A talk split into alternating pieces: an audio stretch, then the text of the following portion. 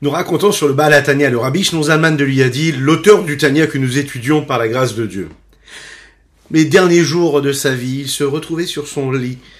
Et avant de rendre son âme à Akadosh Baruch à Dieu, il y a son petit-fils, le Tzemar Tzedek, le troisième rabbi de la dynastie Chabad, euh, qui est venu le voir. Et le Zaken lui a posé la question, il lui a dit, euh, qu'est-ce que tu vois en montrant le plafond? Qu'est-ce que tu vois? Le Tzedek de répondre, bien en effet, je vois, je vois le plafond. Je vois le plafond. Et le rabbi Zalman l'a regardé comme ça, il lui a dit, sache une chose, ce n'est pas le plafond que je vois ici, c'est la force divine qui permet à ce plafond d'être ce qu'il est, la vitalité divine qui lui permet d'être ce qu'il est. Bien sûr, cela ne veut pas dire qu'il avait vu autre chose qu'un plafond. Il a vu le plafond, physiquement ce qu'il représentait. Mais ce qu'il y avait à l'intérieur, c'est cette vitalité divine qui permet à ce plafond d'être ce qu'il est. Bokertov les bonjour à toutes et à tous, je suis infiniment heureux de vous retrouver en cette magnifique matinée que Dieu nous offre sur la terre. J'espère que vous allez bien, que les fêtes se sont bien passées. Je vous invite à liker, commenter, partager cette publication afin que nous soyons encore et toujours plus à étudier cette sainte Torah et permettre la venue de Mashiach très très rapidement. Je vous invite donc à apprendre le Tania. Nous allons étudier aujourd'hui notre petite partie quotidienne euh, de Tania, notre étude. Nous étudierons les Ilou Nishmat Mori, Rabbi Rouven Ben Isser Shalom, ainsi que pour la Shelema de Avraham Nissin Ben Sultana, euh, qu'Hachem lui envoie une guérison totale et complète très rapidement, et ceci juste après ces quelques notes de Nigun.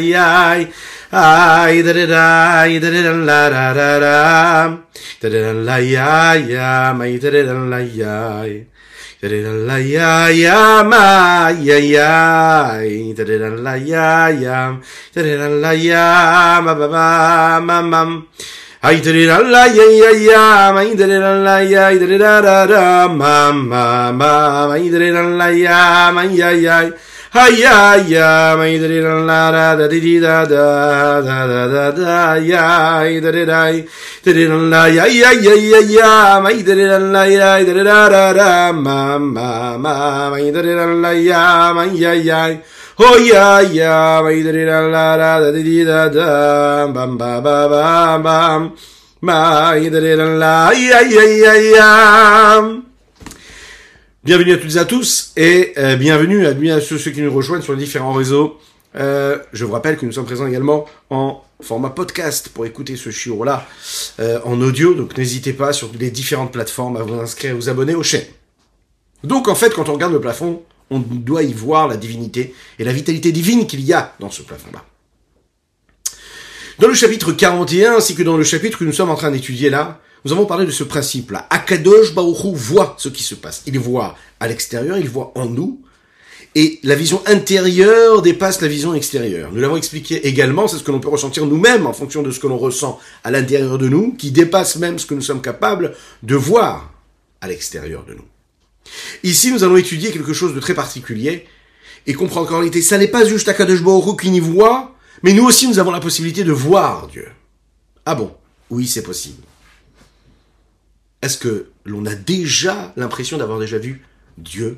C'est une question qu'on doit se poser, et pour y répondre, il suffit de se concentrer, de se poser les bonnes questions, prendre un petit peu de recul, et on pourra constater que l'on voit Dieu, en réalité, dans notre réalité de tous les jours, dans notre quotidien, il n'y a rien de si particulier à cela. Si, c'est particulier, mais il faut en être conscient. Ouvrir les yeux.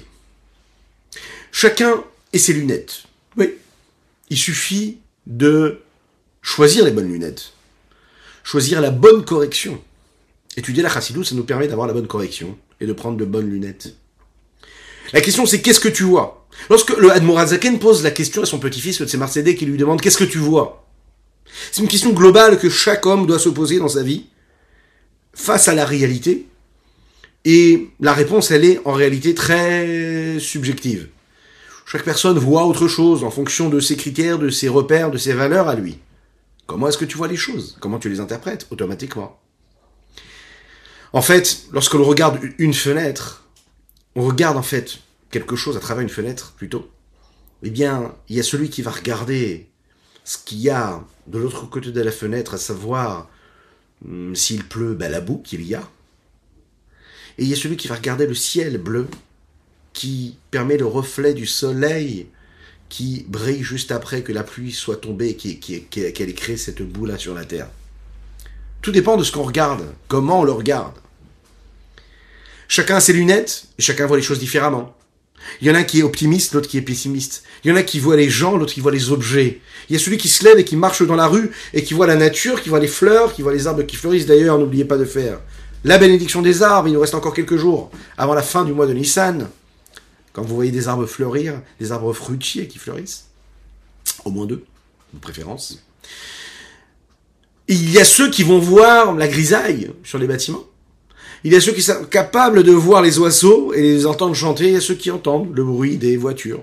Bon, c'est vrai qu'en en, milieu euh, urbain, c'est plus compliqué d'entendre les oiseaux qui chantent, mais on peut avoir des oiseaux dans sa tête. oui, il faut les entendre chanter. Il y a ceux qui sont attirés par les objets, il y a ceux qui sont attirés par les gens. Il y a celui qui voit les grandes choses, il y a celui qui voit des petites choses. Il y a celui qui voit les petits détails. Il y a celui qui est capable d'avoir la sensibilité de voir la nuance et la subtilité de chaque élément. Lorsque l'on pense à Dieu et que nous pensons à cette vision d'Akadosh Baruch la vue de Dieu, de la divinité, eh bien, il y a deux façons de voir les choses. Il y a la façon habituelle de dire, c'est de dire que quoi? C'est impossible de voir Dieu. Dieu, c'est quelque chose de spirituel, on ne peut pas le saisir. Donc, lorsque je regarde au-dessus de ma tête, je regarde le plafond. Alors, si c'est un plafond qui est très très haut, eh bien, je vois le plafond. Si c'est un plafond qui est très très bas, je vois qu'il est bas. Mais ma perception à moi, ma vision, elle peut aussi changer. C'est-à-dire que même lorsque le plafond est bas, je peux penser à quelque chose de beaucoup plus haut et le laisser et laisser mes pensées, mon imagination dépasser la, la, la courte hauteur de ce plafond-là. Et il y a quelque chose de beaucoup plus spirituel aussi à ce que nous disons ici. Je peux regarder le plafond et voir la vitalité divine qu'il y a dans ce plafond-là. Le Admorazakan ici il est en train d'enseigner à son petit-fils et bien sûr à chacune et chacun d'entre nous qu'il faut savoir prendre de bonnes lunettes et mettre les lunettes de la divinité, du divin.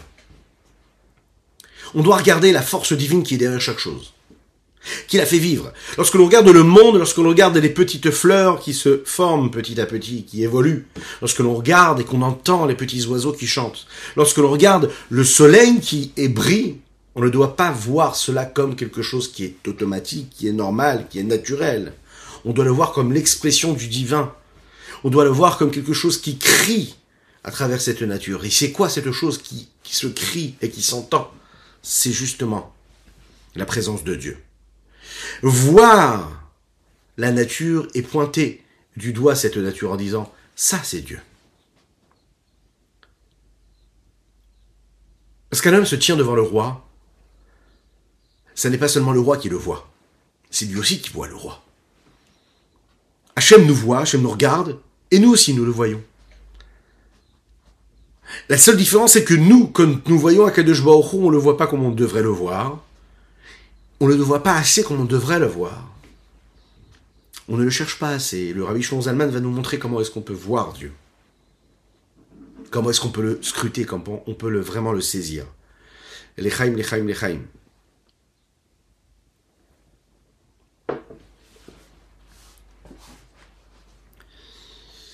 Quand on a cette approche-là, vous savez, on a la possibilité, la Chassidoute nous dit, de changer complètement notre perception des choses. Prenons l'exemple de Yosef Hatzadik. Vous connaissez son histoire. Yosef Hatzadik, il est détesté par ses, frères.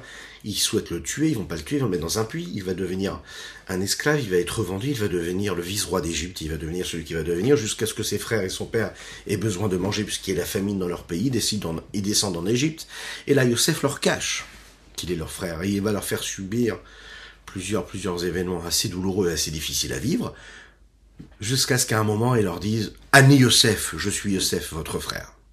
Jusqu'à ce qu'ils leur dévoilent la vérité, ils vont vivre quelque chose de, très difficile. Ça va être une véritable épreuve, ils ne comprennent pas ce qui leur arrive. Dès l'instant où Yosef avoue qu'il est le frère, là, à ce moment-là, vision change complètement. Tout ce qu'ils ont vécu avant disparaît, n'est pas aussi négatif que ça avait pu euh, euh, être juste avant. Il s'est passé quelque chose de spécial. Il ne, comprenait pas du tout pourquoi est-ce qu'ils vivaient ce qu'ils étaient en train de vivre. Et lorsqu'il dit je suis Yosef, là ils comprennent tout en réalité. Ils ont une nouvelle lecture sur ce qu'il est en train de leur arriver. Il n'y a rien qui a changé. C'est la même chose, c'est la même personne qui était là avant et après. C'est le regard, le jugement qui va changer. Dès l'instant où il dit Annie Yosef, il ne voit pas juste le vice-roi, il voit leur frère Yosef qui les a sauvés. Cette approche-là, c'est un chidouche, comme nous le disons en hébreu. C'est quelque chose de très particulier. En général, lorsqu'on demande à un homme de croire et de chercher Dieu et de trouver Dieu, qu'est-ce qu'il fait? Il suffit de voir notre réaction lorsqu'on fait la prière, la tfila, qu'on a besoin de se concentrer. C'est un geste, c'est un, un automatisme qui se crée en général. On ferme les yeux. On ferme les yeux, on se concentre et Shema Israël Hashem Elokeinu Hashem Echad on essaye d'intégrer cette idée-là de Dieu, de se soumettre à Dieu, on essaye de vivre cette connexion à Dieu. On n'a pas tendance à ouvrir les yeux pour voir Dieu, on a tendance à fermer les yeux pour se, pour se, se concentrer et se centrer et se, et, se, et se diriger vraiment sur quelque chose qui, quelque chose de profond, là où il y a Dieu vraiment. La raison est simple. En fait, le monde qui nous entoure a pour fonction de cacher la force divine qui, qui s'y trouve à l'intérieur. Donc comme la fonction de ce monde-là, c'est de cacher la divinité qu'il y a dans ce monde-là, donc automatiquement, directement, c'est ce qui va se passer nous aussi quand on a besoin de chercher Dieu, eh bien on va fermer les yeux parce qu'on ne veut pas être bloqué et limité par le voile des choses du monde et de ce qui se passe dans le monde, des objets, de la réalité du monde, de la nature. Donc qu'est-ce qu'on fait? On se sort de cette nature-là, de ce monde-là, et on se retrouve à l'intérieur de ce qu'il y a de plus profond en nous, à savoir notre connexion à Dieu. Donc pour voir Dieu, on ferme les yeux.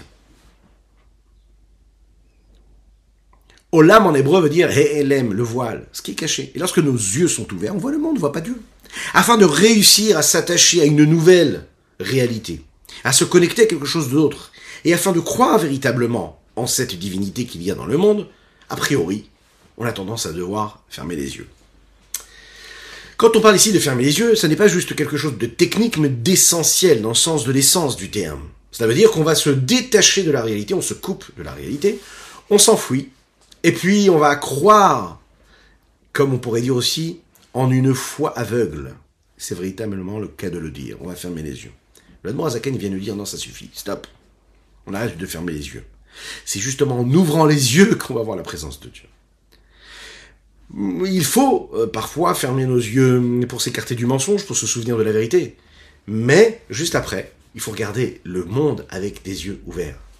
Au contraire, ce monde-là, il est en mesure de nous amener la plus belle des Mouna. Et précisément dans notre génération qui précède celle de la Géoula, qui est la génération de la Géoula d'ailleurs, eh bien, on doit vivre le monde et le vivre tout ce qui nous entoure dans le monde comme étant un moyen de transmission, un moyen de connexion, un moyen qui permet d'établir et de vivre selon ce rythme-là, qu'est la réalité divine, Dieu qui se révèle dans la nature. Le principe, il est comme ça. Le monde, il existe par la force du du divin. Alors dans ce cas-là, quand je regarde le monde, je dois être en mesure de comprendre et de être, capable de voir et de saisir la force de divinité qui permet à ce monde d'être ce monde-là. Lorsque je regarde la créature, toutes les créatures et toute la création, je vois directement le créateur qui est derrière. Et à ce moment-là, je peux dire, Maase Hashem. Comment est-ce que c'est beau tout ça? Marabu Maasecha Hashem. Qu'est-ce qu'ils sont multiples et nombreux Tes actions, tes actes, tes créations Hashem. Lechaim, lechaim.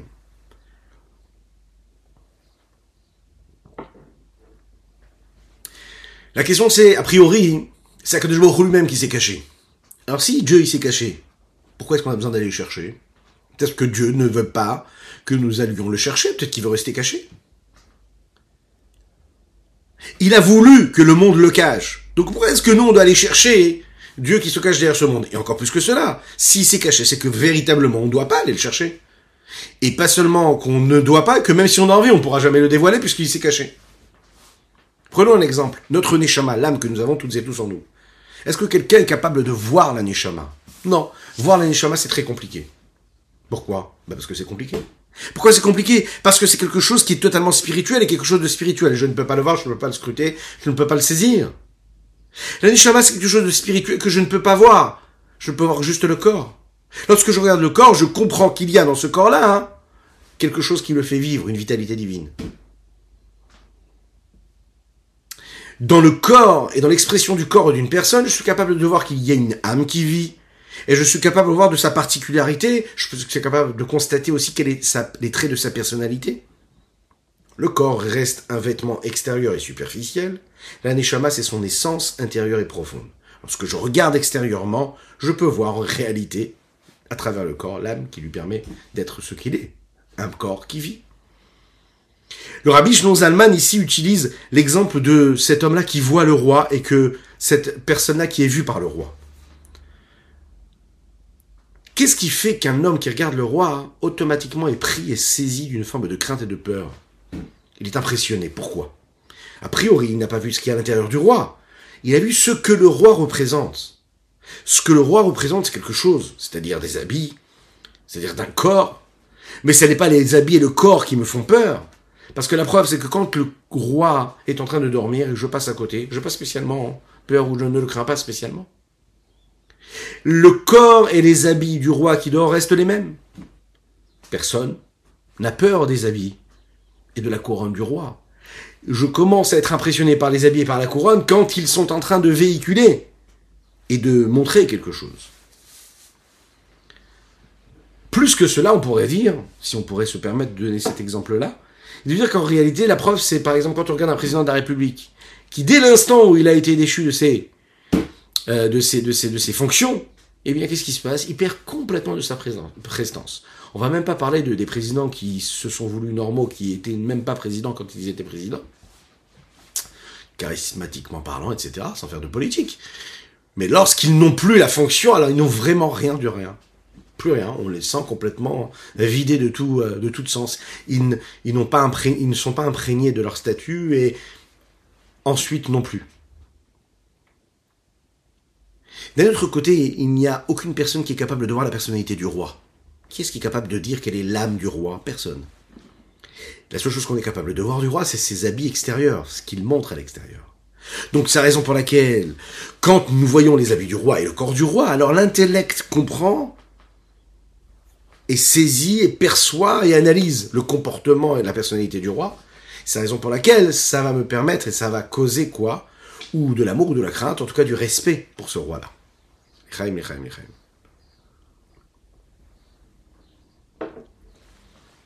Nous avons parlé du roi. Parlons du roi des rois. Akadosh Baruch c'est pareil. Akadosh Baruch c'est le roi des rois. Et le monde, c'est cet habit du roi. C'est les habits d'Hachem. Akadosh Baruch on ne peut pas le voir. Pourquoi qu'il aurait L'homme ne pourra pas me voir et continuer à vivre. Ça n'est pas possible, c'est trop compliqué. Mais le vêtement de Dieu, le vêtement de Dieu, le vêtement du roi des rois, c'est-à-dire le monde qui entoure cette vitalité divine, eh bien justement ça, on peut le voir. Par l'intermédiaire du vêtement, alors à ce moment-là, on est censé voir intellectuellement celui qui se cache derrière ces vêtements, derrière ce monde-là, derrière toutes ces créatures, à savoir Dieu voir Dieu. On va développer aussi le principe, d'ailleurs à tel point, vous connaissez cette histoire du Rabbi Zouché d'Anipoli. Rabbi Zouché d'Anipoli, un jour il sortait dans la rue, il a regardé les étoiles, il a levé ses yeux vers les étoiles. Il a vu comment ça scintillait, toutes ces belles étoiles dans le ciel. Il regarde, il regarde, il regarde, et à un moment, tombe sur lui une peur, une crainte phénoménale qui se met à tousser, à tousser, à tousser. Il se sentait pas bien du tout. On lui dit, mais qu'est-ce qui se passe? Pourquoi est-ce que tu as eu peur? En regardant des étoiles Ok, c'est immense, ok, c'est impressionnant, mais de là à avoir cette réaction physique, physiologique, il a dit tout simplement, hein, lorsque j'ai pensé, j'ai regardé ces étoiles, j'ai vu que ces étoiles-là, elles étaient en train de servir Dieu à se prosterner devant Dieu. Rien que de prendre conscience de tout cela et leur soumission à Dieu, ça m'a mis dans cet état, ça m'a fait vraiment, vraiment, vraiment craindre Dieu. Et ça s'est traduit par quelque chose dans mon corps. D'après la Kabbalah, il faut savoir que les quatre coins cardinaux correspondent à quatre séphirotes, quatre forces bien distinctes. Et c'est ce qui va nous permettre de comprendre réellement de quoi il s'agit ici?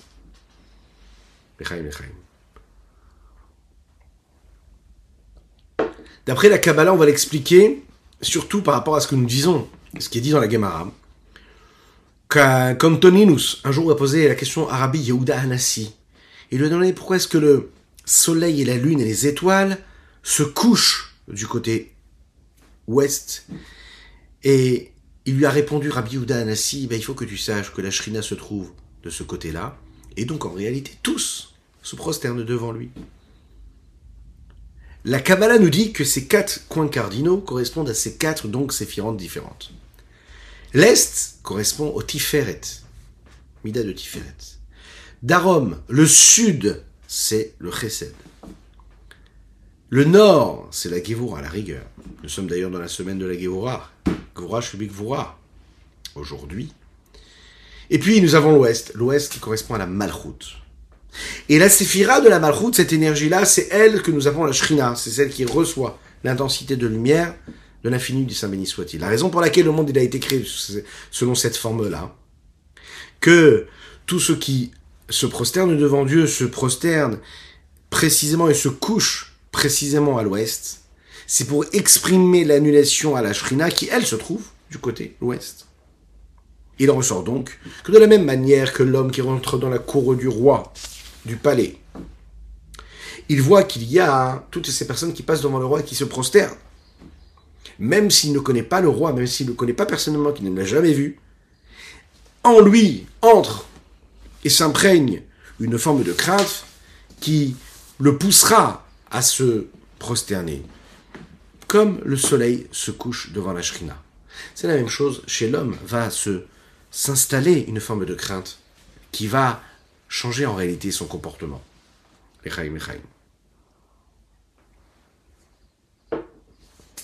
Nous allons voir tout de suite, dans les mots, ce qu'il est dit ici.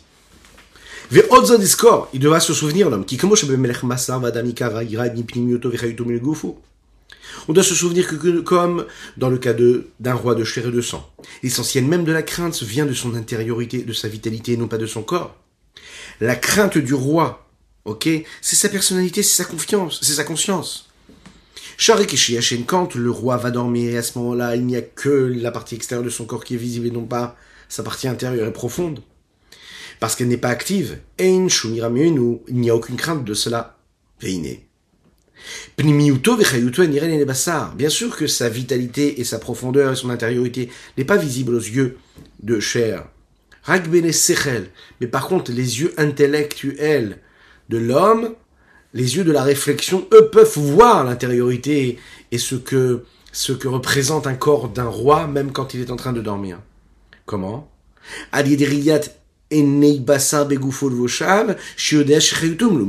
Lorsqu'il va regarder de ses yeux de chair et de sang, il va voir le corps et les habits du corps qui couvrent le corps, il sera capable de voir ce qu'il y a derrière, à savoir une vitalité qu'il a est en sommeil. Lorsqu'un homme voit un roi, il a tout de suite une crainte qui vient. Lorsque l'on on essaye un petit peu de, de disséquer ce qui s'est passé ici, d'analyser. En fait, la raison pour laquelle il a vraiment cette peur-là,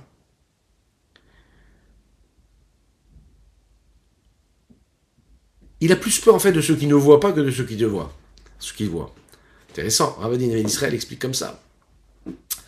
Lorsque tu as peur du roi, ok, qu'est-ce qui définit le roi? Ben, Ses habits, sa couronne et ses habits de roi. Parce que tu vois les autres qui se prosternent, alors toi aussi tu vas te prosterner. Tu vois les autres qui le craignent, toi aussi tu vas le craindre. Parfois quand tu ne le connais pas. Même quand tu le connais, tu le fais pourquoi?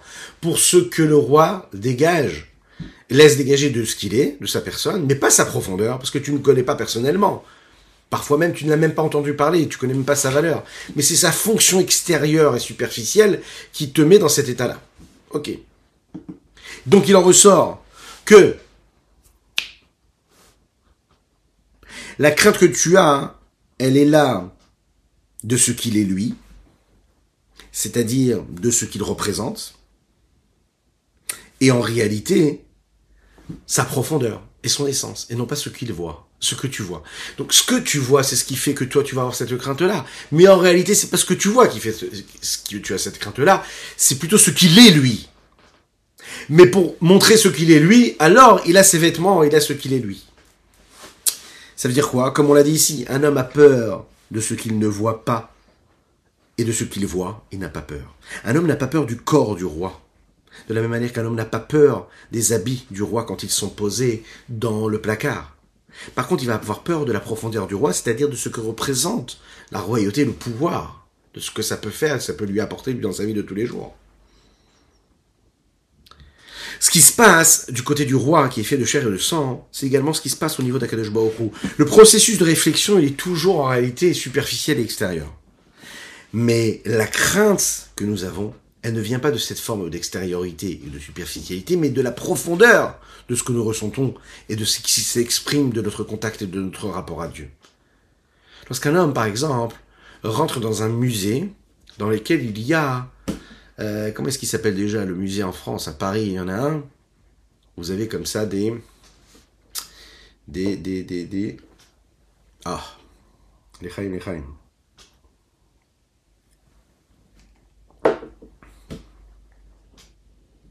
Comment s'appelle ce musée-là? Le musée où on voit des personnes qui sont faites en cire, faites de cire. Bon, n'hésitez pas dans les commentaires à me rappeler le nom. Alors, ça représente vraiment à taille humaine, et c'est vraiment très très bien fait par des grands artistes, et on représente chaque personne, ça peut être des artistes, des stars, enfin des gens connus, des personnes politiques, etc. Et puis ils sont refaits à l'identique, avec les mêmes habits, les mêmes postures, etc., etc.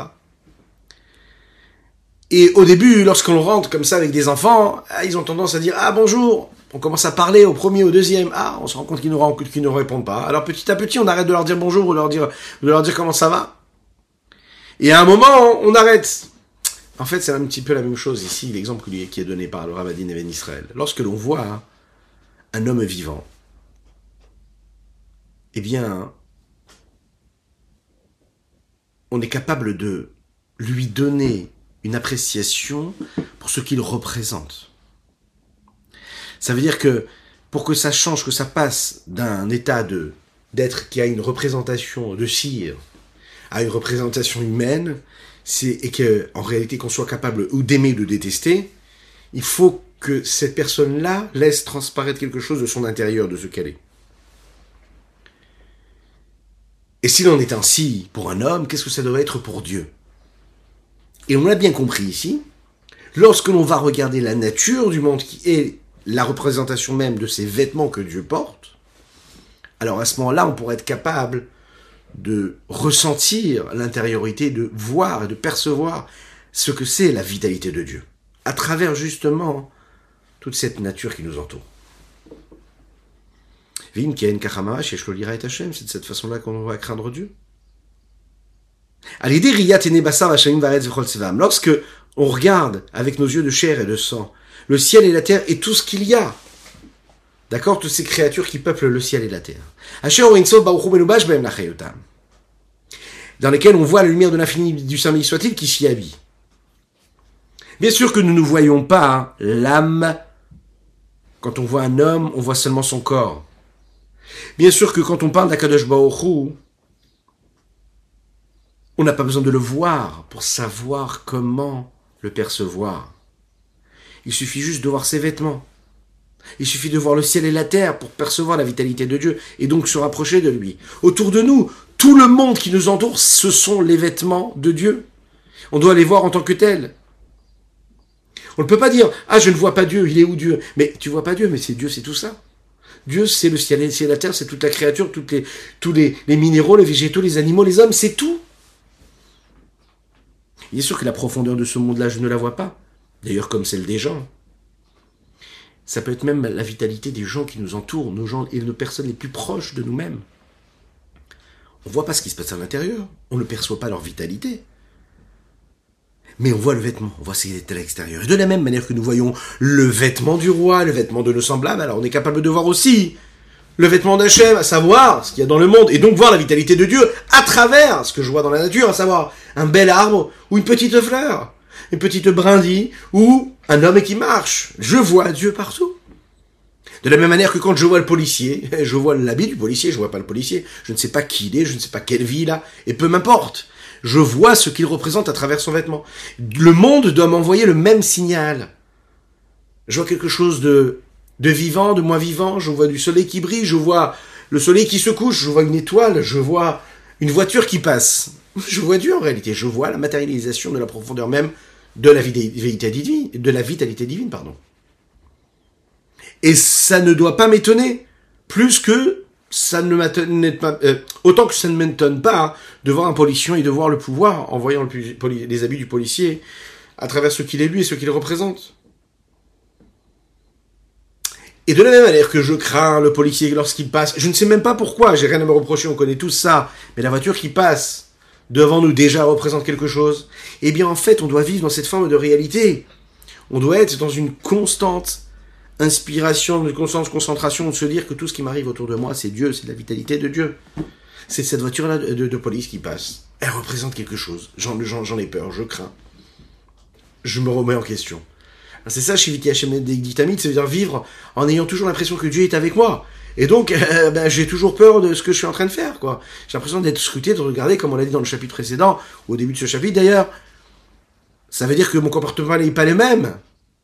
Je ne sais pas pourquoi je vais faire attention à ma façon de rouler, mais je sais que comme il y a une voiture de police pas très très loin, je, fais attention.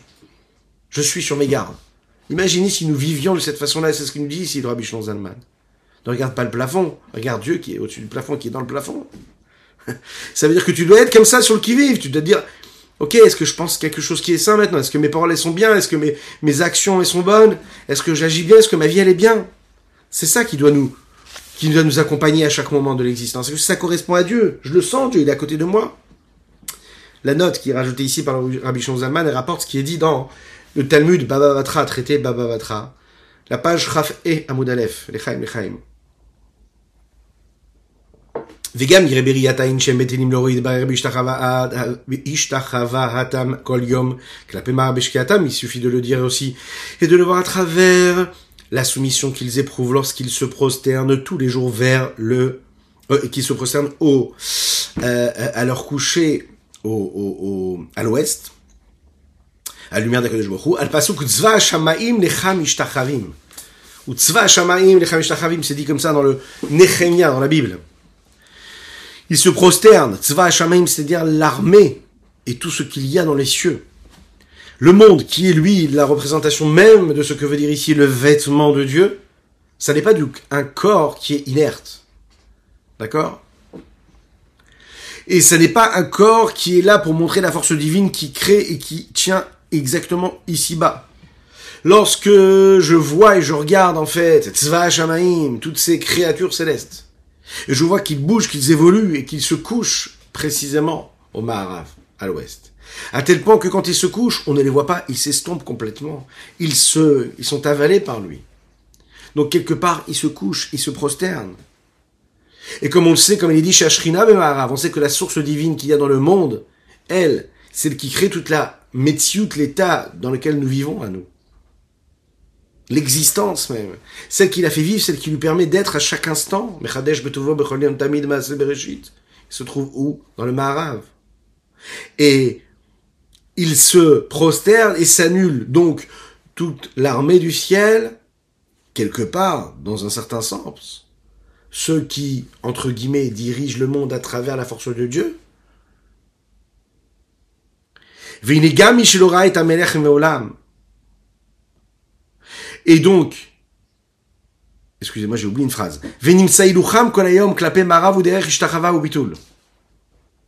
C'est pas seulement quand ils se couchent qu'ils éprouvent cette abnégation, cette soumission en se prosternant, mais même toute la journée, leur long processus, parce que toute la journée ils vont vers cette, ce moment-là où ils vont se prosterner et se coucher et s'annuler.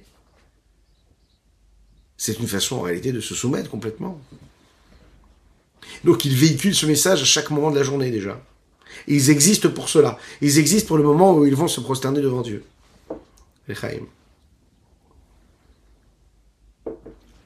Et Veinega Mishulora est un Mais aussi, par exemple, celui qui n'a pas vu le roi. Vélo Makiroklal, qui ne, qui ne connaît pas du tout le roi. Tout de même, quand il va entrer dans la cour du palais, et il voit que tous il voit des ministres, il voit des, gens du peuple, il voit tout le monde se prosterner devant le roi. Tipol C'est une réaction naturelle humaine de l'homme que quoi Que quand il voit ce qui se passe autour de lui, il voit des gens importants qui, qui ressentent, qui pensent, qui vivent une façon de, euh, un certain état d'esprit. Eh bien, on fait comme les autres. On s'associe à nos semblables. C'est comme ça. L'être humain, il est comme ça.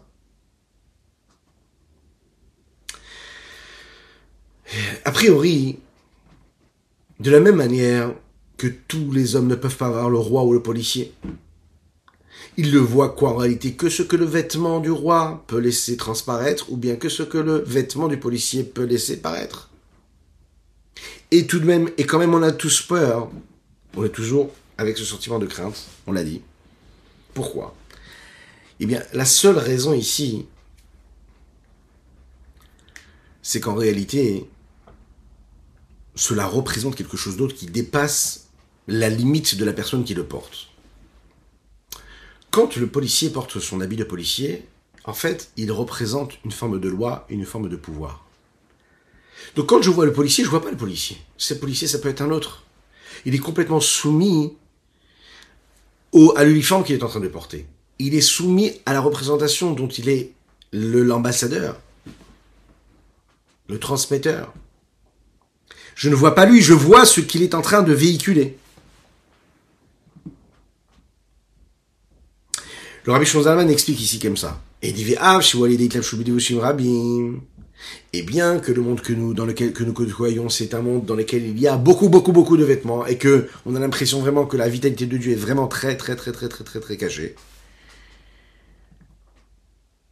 C'est-à-dire que le monde que nous voyons avec nos propres yeux, c'est un monde qui est recouvert d'un autre monde et encore d'un autre monde et encore d'un autre monde, d'un corps, d'un habit et encore d'un habit.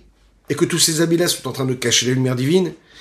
Ça correspond bien sûr à tout le Seder Ishtal lors de l'enchaînement des différents mondes qui ont été créés et dans chaque monde toutes les forces qu'il y a qui permettent à travers le Tzimtzum de nous laisser percevoir et saisir une forme de vitalité de Dieu.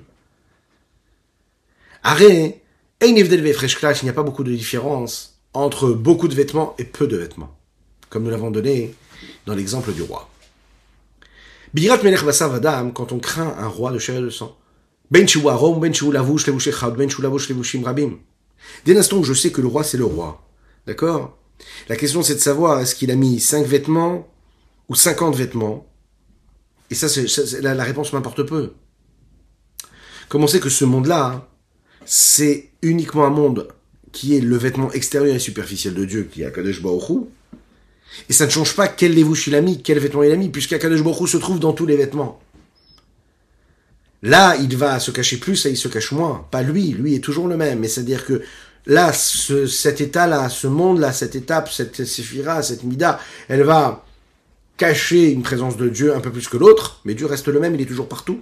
Donc ça ne change pas de savoir combien de vêtements il a mis, ça reste le roi, ça reste Dieu. Maintenant, quelle est la possibilité que j'ai de voir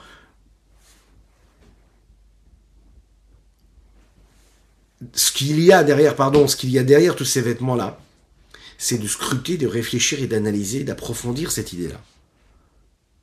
Et pas comme ça, en un clin d'œil, mais vraiment de m'investir.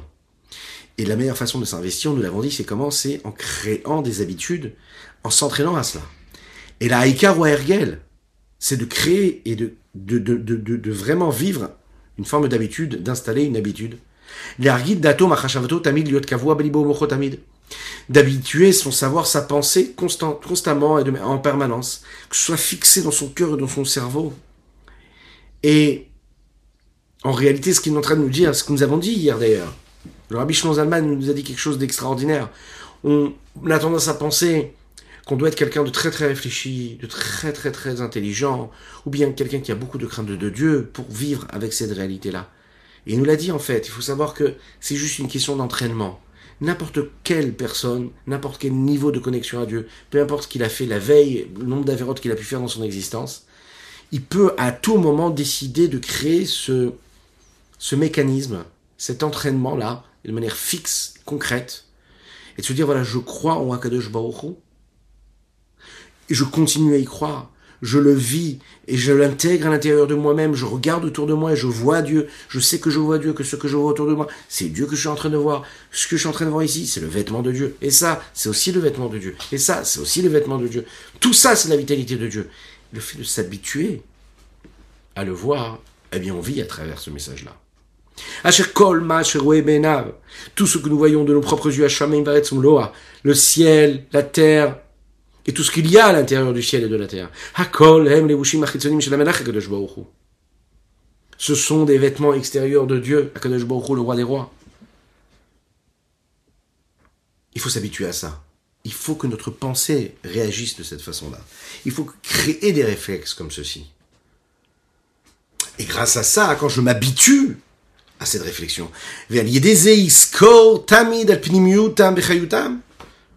je m'apprends à regarder, je regarde autour de moi. Et quand je regarde, je vois l'enveloppe corporelle.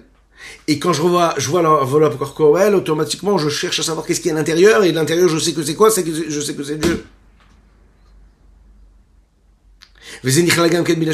C'est ce que nous appelons avoir la C'est inclus dans le langage de la Réfléchir et s'habituer à réfléchir à ça sans arrêt, c'est une forme de la Tu crois en Dieu. Là, comment tu as pu passer une journée entière sans te poser la question de savoir qu'est-ce qui fait vivre la nature autour de toi Donc c'est pas possible. Tu crois vraiment en Dieu? Tu veux que Dieu soit, dans ta vie, réellement? Ouais? Regarde autour de toi. Réfléchis de manière fixe, en permanence. Ce que je vois, c'est Dieu. Ce que je vois, c'est Dieu. Ce que je vois, c'est Dieu. Tout de suite, ça nous met à un autre niveau. Emouna vient de la shon imun en hébreu. Imun, ça veut dire les itamen, ça veut dire s'entraîner. Un entraînement. Et comme un sportif qui s'entraîne, il s'entraîne chaque jour, et chaque jour il va faire les mêmes exercices, et c'est parce qu'il fait les mêmes exercices qu'il deviendra le grand champion. Eh bien, Emouna ici, c'est la shon rigilut, le Rabbi Shonzan dit. Chez où les shon rigilut. Emouna, ça veut dire apprendre à le faire avec une habitude, installer une routine. Chez Margil, Adam et Tatsmo, Omen, Amen, Yadav, Je dois m'y habituer comme un, professionnel s'habitue à faire ce qu'il est en train de faire. Quand je réussis à m'habituer comme un professionnel, alors j'arrive à aboutir et à me permettre à une, à, une conclusion et à faire vraiment ce que je dois faire comme il faut le faire de la meilleure des manières. Et on va terminer tout de suite avec ça. On peut tous naître avec des qualités. Mais la plus grande des qualités, c'est celle de savoir travailler un potentiel. À tel point que même une personne qui n'est pas née avec un potentiel a la possibilité de devenir beaucoup plus grande qu'une personne qui est née avec un potentiel. La emuna, c'est quelque chose que nous avons en nous. Ma'aminim ma'aminim. On croit en Dieu. Et la Emouna, en fait, elle ne peut pas être remise en question. Mais par contre, il faut bien comprendre une chose. C'est que cette Emouna-là, elle veut aussi dire qu'on doit s'entraîner à la vivre. Et plus que cela, réussir à s'entraîner avec la Emouna. Ça veut dire s'entraîner avec la Emouna, avec la foi que l'on peut s'entraîner comme il faut. Les plus grands des musiciens, pourquoi est-ce que ce sont des plus grands musiciens? Demandez-leur, tous ils vous le diront. C'est parce qu'ils s'entraînent tous les jours à faire leur gamme. Pas parce qu'ils sont nés comme ça avec un grand talent. C'est parce qu'ils passent des heures. Il y a ceux qui passent pas d'heures à faire leur gamme, il y a ceux qui passent des heures. Celui qui passe des heures tous les jours à faire ses gammes, c'est un virtuose, il arrive, il joue son morceau. Waouh, on dit mais quelle fluidité, mais comment est-ce qu'il joue le morceau? Waouh Non, il est pas né avec ça. Même s'il est né avec un don particulier, il travaille tous les jours pour cela. Il s'entraîne tous les jours.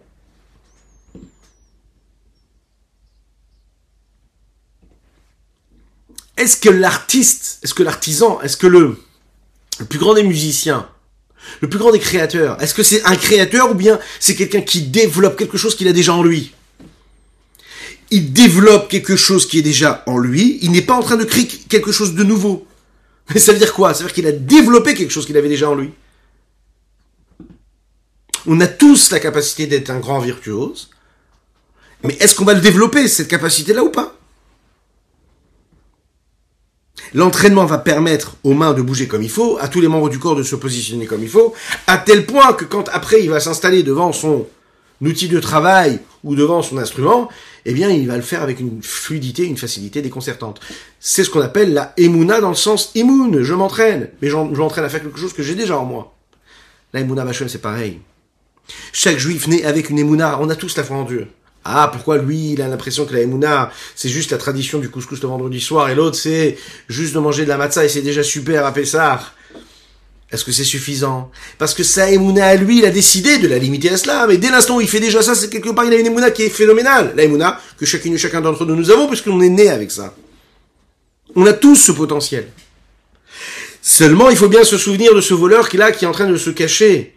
Et que quand il se cache pour faire ce qu'il a à faire, et qui prie Dieu qu'il l'aide afin qu'il puisse voler tranquillement sans avoir besoin d'être d'être saisi, c'est qu'il a une émouna qui est dedans.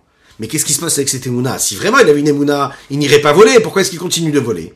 C'est parce qu'en réalité, cette réalité-là, en fait, elle est dans son inconscient. Cette foi en Dieu, elle est dans son inconscient. Et qu'il ne vit pas en réellement avec. Il a mis de côté comme ça. Il ne voit pas assez Dieu. Pourquoi? Parce qu'il n'a pas, il s'est laissé complètement porter. Il a perdu de toute sa, de toute sa pureté. Il s'est laissé complètement tomber dans la matérialité du monde. Donc lorsqu'un homme s'entraîne tous les jours comme ce sportif, comme cet artiste ou ce musicien, tous les jours à croire en Dieu, et à se dire qu'à chaque fois qu'il voit quelque chose, il voit l'ashgacha pratique comme le rabbi le dit, et qu'il rapporte en soi yom yom, euh, que dans chaque chose, tel que les grands rabbis me le disaient également dans la dynastie Chabad, qu'un juif doit s'habituer voir la pratique. Qu'est-ce que ça veut dire Hashgacha pratique? Que tout ce qui arrive, matériellement, spirituellement, dans le monde autour de lui, partout, dans son petit monde, dans le grand monde, cela arrive parce que Dieu l'a décidé. Et si cela arrive parce que Dieu l'a décidé, ça doit m'apprendre quelque chose concrètement, une leçon, je dois en prendre une leçon pour la d'attacher pour servir Dieu. Ça a toujours la possibilité de m'apprendre quelque chose, m'enseigner quelque chose. Si je suis pas capable de le voir, c'est-à-dire que je vois pas Dieu.